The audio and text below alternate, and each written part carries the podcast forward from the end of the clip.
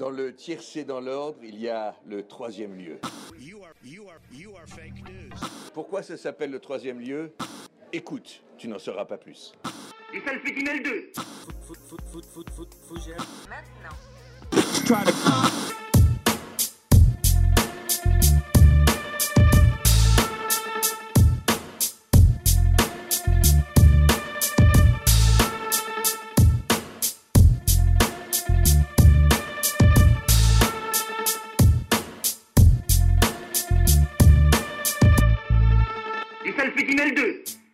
Bonjour à tous.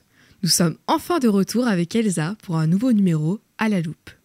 Et aujourd'hui, nous allons examiner un mouvement d'ampleur internationale qu'est le Convoi de la Liberté. Les Convois de la Liberté sont des mouvements internationaux, Freedom Convoy, s'opposant aux mesures sanitaires restrictives ou d'obligations vaccinales. Le premier convoi de la liberté est parti du Canada en janvier 2022, suite à la levée de la dispense de quarantaine de deux semaines pour les camionneurs et travailleurs essentiels, et l'obligation pour eux de se faire vacciner pour traverser la frontière avec les États-Unis. Les premiers convois se dirigeaient vers la capitale Ottawa et l'état d'urgence avait même été décrété le 11 février dans l'État d'Ontario. Depuis, D'autres grandes villes canadiennes ont été la cible des convois. C'est donc un mouvement de grande ampleur dès le départ. Le mouvement a été dénoncé par le Premier ministre du Canada, Justin Trudeau, mais aussi soutenu par des politiciens conservateurs. Plusieurs convois partent donc à partir du 22 janvier 2022 à travers le Canada pour protester jusqu'à la mi-février. Il est vrai que les Canadiens ne connaissent pas les mêmes mesures sanitaires que les Français par exemple. Alors que le Canada est soumis à l'obligation vaccinale pour les camionneurs depuis le 15 janvier 2022, tandis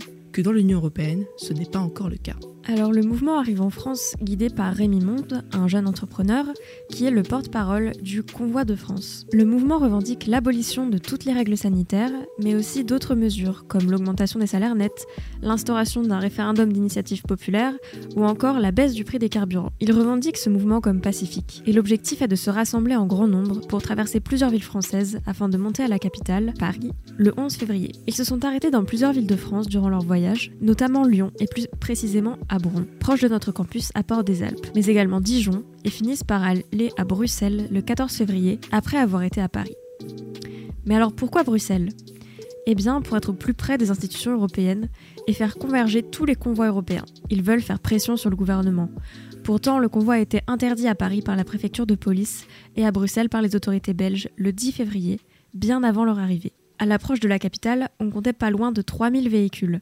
Environ 337 personnes qui auraient participé au convoi de la liberté ont été verbalisées et 54 interpellées, avait annoncé sur Twitter Gérald Darmanin, alors que le président avait appelé au plus grand calme et s'était affiché compréhensif d'une certaine colère et fatigue de ses convoyeurs. Quant au Premier ministre Jean Castex, il a annoncé sur France 2 le vendredi 11 février qu'il faut être très ferme en cas de tentative de blocage et il a affirmé que la vaccination était un devoir de respect envers autrui et se montre alors hostile à ce mouvement de contestation. Cependant, cela n'a pas empêché quelques milliers de participants du convoi de la liberté d'atteindre les Champs-Élysées à Paris le samedi 12 février, alors que dans le même temps se déroulaient plusieurs rassemblements et que les manifestations y étaient interdites. Cela a rapidement engendré le déploiement des forces de l'ordre pour tenter de disperser les individus et a laissé place à un climat de grande tension. Certains manifestants à pied étaient d'ailleurs toujours présents sur les lieux à la fin de la journée. Pourtant, la veille, un important dispositif policier avait été mis en place à proximité du Grand Palais et de l'Élysée, selon le journal Le Monde, avec des contrôles et des barrages filtrants sur le périphérique. Rien n'a pu empêcher ces convois de s'immiscer un peu plus dans la capitale. Par la suite, cela n'a pas non plus empêché environ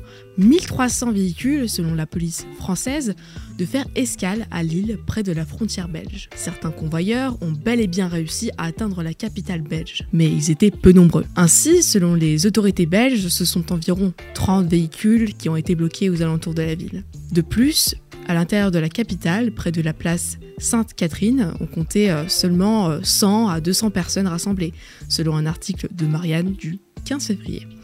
Enfin, les ralentissements de la circulation engendrés par le convoi euh, étaient apparemment moins considérables que prévu selon les médias belges. Et suite à cela, certains convoyeurs, devant l'insuffisance de mobilisation européenne pour se rendre à Bruxelles, veulent finalement se mobiliser à Strasbourg dans l'espérance d'obtenir des rendez-vous avec des eurodéputés, notamment lors de la session du Parlement européen entre le 14 et le 17 février 2022.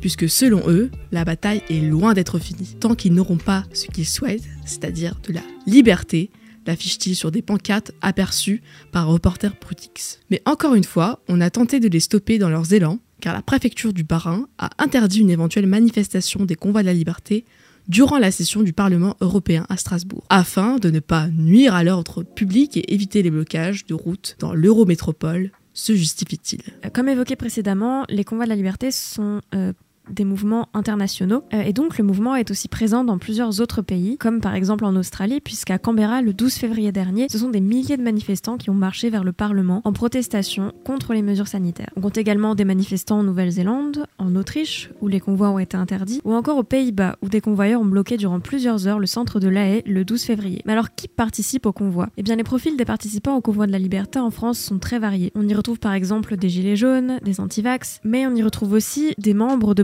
politiques très différents, comme le Rassemblement national ou la France insoumise. Il y a même des conspirationnistes de la pandémie vis-à-vis de l'État. Ce qu'ils ont en commun est une grande colère et une rupture avec le pouvoir en place. Mais comme on peut le voir, ce ne sont pas que des camionneurs dans la dynamique du mouvement. On peut ainsi parler d'un mouvement Mais on pourrait se demander euh, comment se sont réunis tous les membres du Convoi de la Liberté. C'est en fait grâce aux réseaux sociaux et aux messageries cryptées sur le modèle de la mobilisation à l'international comme en France. Par exemple, euh, sur Facebook, un des groupes de partisans des convois de la liberté est passé de 50 000 à 350 000 membres en uniquement deux semaines. Et il faut dire que parmi ces comptes Facebook, il y a celui de Rémi Monde qui réunit le mouvement des convois de la liberté en France. Mais alors, quelles sont les réactions engendrées par le convoi de la liberté? Outre le président et le premier ministre, le gouvernement français s'est exprimé sur certaines accusations des manifestants et le porte-parole du gouvernement, Gabriel Attal, s'est notamment opposé au slogan dénonçant la dictature sanitaire qui régnerait en France. Il a également affirmé que la France est probablement l'un des pays d'Europe qui a pris le moins de mesures contraignantes qui entravent la liberté de ses concitoyens. Quand il a évoqué la levée du pass vaccinal le 9 février envisagée pour fin mars ou début avril. Il a enfin dénoncé la tentative d'instrumentalisation politique de la lassitude des Français par rapport à la pandémie des combats de la liberté. Cela a également fait réagir certaines personnalités politiques françaises, comme le candidat écologiste Yannick Jadot, qui comprend la réaction de l'État par rapport aux différents blocages, ou le candidat de la France insoumise, Jean-Luc Mélenchon, qui a dit pouvoir euh, potentiellement soutenir le mouvement. Ce mouvement, alors dit pacifique, semble être euh, dans la mesure où le but est de bloquer les routes et les axes principaux des villes, ce qui semble efficace car ces véhicules à l'arrêt ne peuvent pas être gérés par des policiers puisqu'il faudrait déployer énormément d'épanneuses. La préfecture de police ne peut alors que distribuer des contraventions et tenter de dissiper ces manifestations sous la réserve qu'elles seraient non déclarées. Cela entraîne en revanche un dérèglement massif de la circulation routière et de l'accessibilité villes en question. Mais alors qu'en est-il pour l'avenir du mouvement? Eh bien, si certains participants se félicitent de l'organisation et du déroulement de leur mouvement, cela ne peut pas durer indéfiniment. Et de plus, il est vrai que le mouvement français n'a pas réussi à atteindre la même ampleur qu'au Canada. Aussi, on constate l'apparition de certaines tensions entre les différents membres du mouvement, et notamment entre les leaders. D'autres participants accusent aussi les camionneurs de ne pas s'être assez impliqués dans le mouvement. La dynamique du mouvement semble aussi s'essouffler, et les participants ont du mal à mettre en place de nouveaux projets ou à continuer à faire des convois chaque samedi puisque l'organisation est très complexe. On a retrouvé un peu ce même essoufflement dans les mouvements des Gilets jaunes qui ont commencé en 2017, et c'est pour ça que l'on pourrait évoquer une éventuelle similitude quant à l'avenir de ce nouveau mouvement. Sur les réseaux sociaux, différentes idées de nouvelles actions voient le jour, comme des actions locales dans les antennes départementales des groupes de convoyeurs sur le réseau Telegram, ou d'autres qui appellent à des manifestations traditionnelles dans des grandes villes de France, comme le 19 février à Lyon ou à Strasbourg devant le Parlement européen. Certains participants, comme Olive Olive, appellent même à une mobilisation nationale le 5 mars, dans le but d'avoir un poids dans le débat présidentiel et en vue de barrer la réélection d'Emmanuel Macron. En tout cas, tous sont d'accord pour dire qu'il est nécessaire de continuer leur combat. Cependant, les annonces récentes du gouvernement français, en émettant la possibilité du retrait du pass sanitaire d'ici fin mars, début avril, et des masques en intérieur d'ici la mi-mars. Rien n'est acté hormis celle du retrait du masque en intérieur pour les endroits qui requièrent un pass vaccinal. Mais cela paraît prometteur